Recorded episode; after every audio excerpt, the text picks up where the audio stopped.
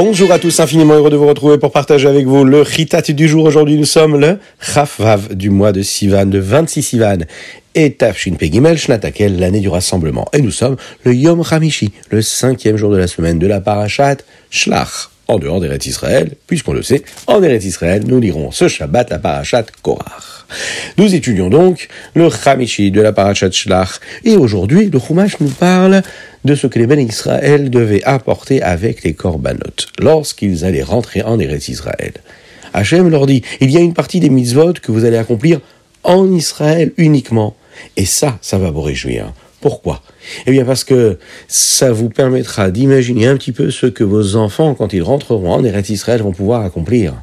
Imaginez les corbanotes, les sacrifices qu'ils vont pouvoir accomplir en venant, par exemple, en Eretz Israël. Une des mitzvot qu'il y avait, c'était d'apporter un corban, mais de ne pas l'apporter juste seul. Il fallait y ajouter, par exemple, de la fleur de farine. On y ajoutait d'ailleurs également du vin. Et dans notre partie quotidienne du Chumash, nous abordons la quantité qu'il fallait amener de fleurs de farine, la quantité d'huile et de vin qu'il fallait apporter avec chaque corban. Tout enfant d'Israël, qui lui, de naissance, faisait partie du peuple juif, il possédait déjà une part dans la terre d'Israël, et qui lui voulait apporter une offrande, par exemple avec l'intention que ce soit une offrande de feu agréable pour Akadosh Baruch pour Dieu, eh bien il le fera de cette façon-là le converti aussi s'il souhaitait lui apporter un korban, d'accord, une offrande pour apporter de la satisfaction à Kadosh Baruch et il voulait qu'il se soit fait comme une offrande de grain avec une intention d'apporter quelque chose qui allait apporter cette satisfaction. Eh bien, il devait procéder comme le peuple juif de la même façon. En général, c'était un même décret qui s'appliquait à toute la communauté, ainsi qu'à celui qui était un converti qui résidait parmi les bénis Israël. Allez, à vous de jouer. Essayez de lire le texte et d'essayer de savoir combien de quantités d'huile, de farine et de vin on devait apporter avec chaque corban. Ça c'est intéressant et n'hésitez pas à nous envoyer vos réponses et vous ferez partie du tirage au sort pour recevoir une belle surprise, Belineder.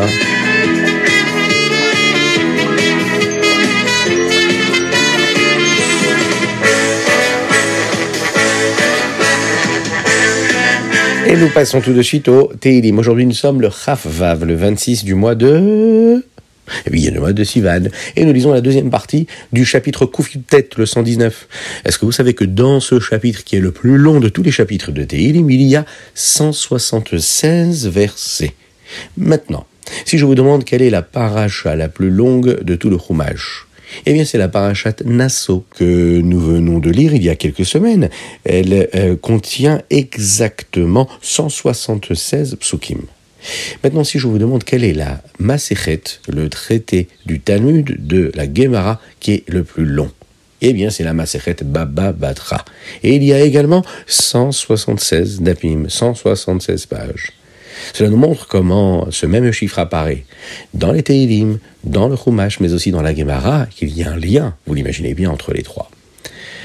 Avant le commencement de ces différents livres que le Rambam Maïmonide va écrire, il va à chaque fois donner un verset qui provient du chapitre Kofiutet 119 des Teilim.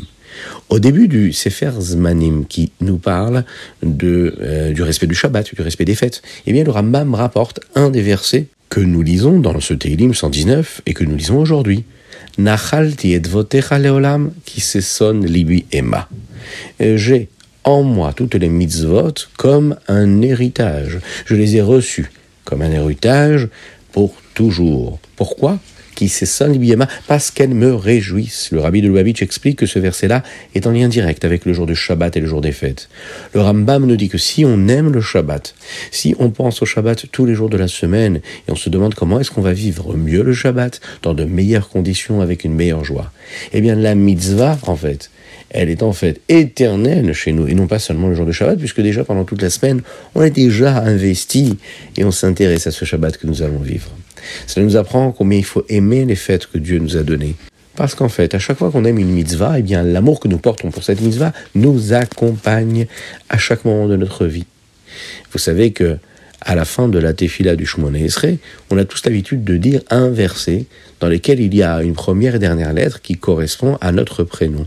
Si par exemple vous avez deux ou trois prénoms, eh bien, il faut trouver un Teilim, un verset de Teilim qui correspond au début et à la fin de votre prénom. Première lettre, dernière lettre. Aujourd'hui, par exemple, ceux qui s'appellent Nehemia, les garçons, ou bien les filles Nechama, ont la possibilité de lire ce verset, puisqu'il commence par Nachalti avec un Nun et il termine avec le mot Emma, qui est un E en fin de mot. Et voilà donc l'explication de notre Teilim du jour.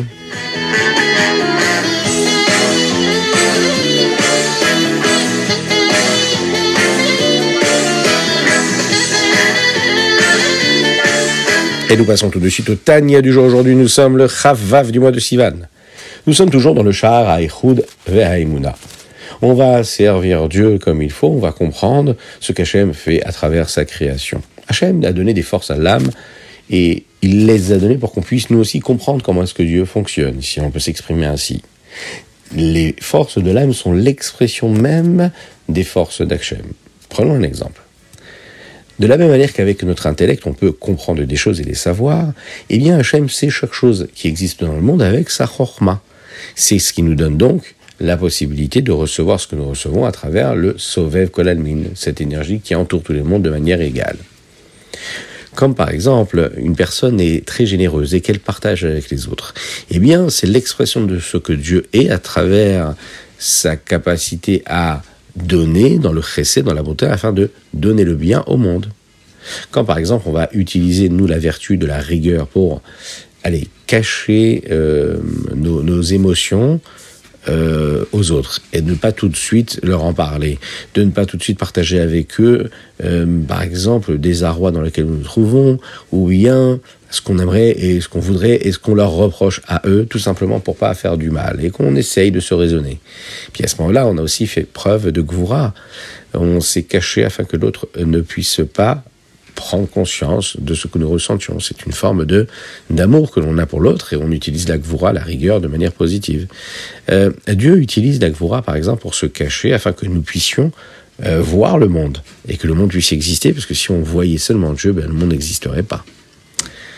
Euh, on peut par exemple parler toute la journée, on va dire des mots en particulier afin de transmettre un message à d'autres personnes. Et bien Hachem c'est pareil, il a une force qui est infinie, mais il va utiliser des mots en particulier, en l'occurrence ici les dix paroles, les Asava Mavarot, les dix paroles avec lesquelles le monde a été créé, afin de s'assurer que chaque partie du monde puisse être vue comme nous, nous sommes capables de le voir. Maintenant, tous les exemples, Tania nous dit qu'on essaierait de donner, ne peuvent pas réellement coller vraiment à ce que Dieu est. Ils peuvent nous aider à comprendre ce que Dieu est. Kadosh Baruch il est, il a été, il sera toujours le même. Et nous, on perçoit petit à petit ce qu'il est à travers son infini.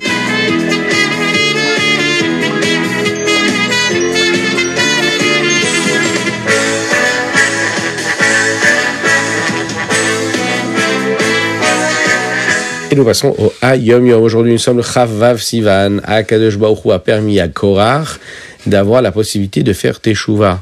Peu importe si c'est difficile de faire, il avait la possibilité de faire Teshuvah. Dans la paracha de Korach, on nous apprend comment est-ce que Korach et ses enfants ils se sont battus contre Moshe Rabbeinu.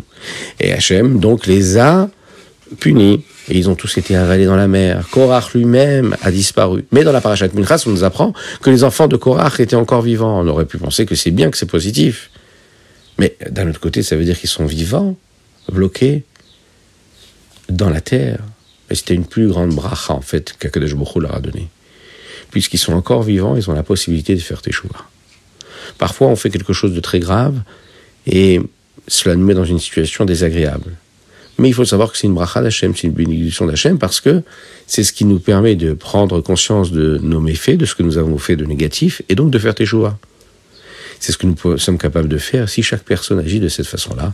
Nous vivons Be'ezrat Hashem dans un monde meilleur.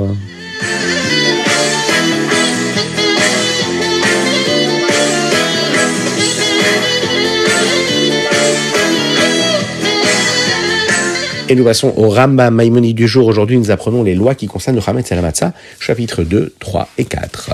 Dans le Rambam, aujourd'hui, nous apprenons ce que c'est les lois de Bdikat Hametz. Oui, c'était il y a quelques mois lorsque l'on a célébré la fête de Pessah. Il y a une halakha qui est très intéressante dans ces chapitres-là, qui est que si un homme voit une petite souris qui rentre chez lui à la maison avec du chametz, et d'un coup il voit qu'il y a des petites miettes sur le sol, eh bien, il va devoir faire une vérification de toute sa maison jusqu'à ce qu'il trouve tout le chametz que cette petite souris a rapporté avec elle de l'extérieur. Pourquoi? Parce que il est obligatoire que du chametz se trouve dans cette maison si cette souris-là en a trouvé. Maintenant, si on voit qu'un enfant rentre dans cette maison sans aucun morceau de gâteau, sans chametz, et on trouve des petites miettes. Eh bien, on va se dire que l'enfant a déjà mangé le chametz, puisque en général, les souris, elles, ne laissent jamais de reste. Puisqu'elles ne laissent jamais de reste ni de miettes, ça peut être les enfants tout simplement qui les ont bougés, puisqu'on est capable de les voir, ces miettes-là. Voilà ce que le Rambam nous dit aujourd'hui.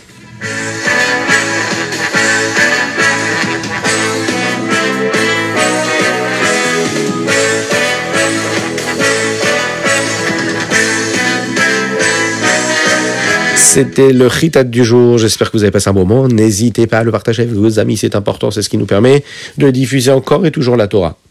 N'oubliez pas de mettre une petite pièce dans la tzedaka et par cela Mashiach arrivera. Parfait. N'oubliez pas de faire une belle tefila de mincha si vous ne l'avez pas encore faite, une belle tefila d'arvitz. N'oubliez pas de demander à Kadosh Baruch de nous envoyer le Mashiach Tzidkenu très rapidement. La dédicace du jour, elle est pour la réfoua chez les mal guérison totale et complète de Avraham Nissim Ben Sultana, ainsi que pour le mérite de tous les enfants juifs qui étudient la Torah tous les jours, qui pratiquent la Torah et qui se comportent avec bienveillance avec leurs proches. Que Dieu vous bénisse et d'ores et déjà nous pouvons bah oui, oui, se souhaiter Shabbat Shalom.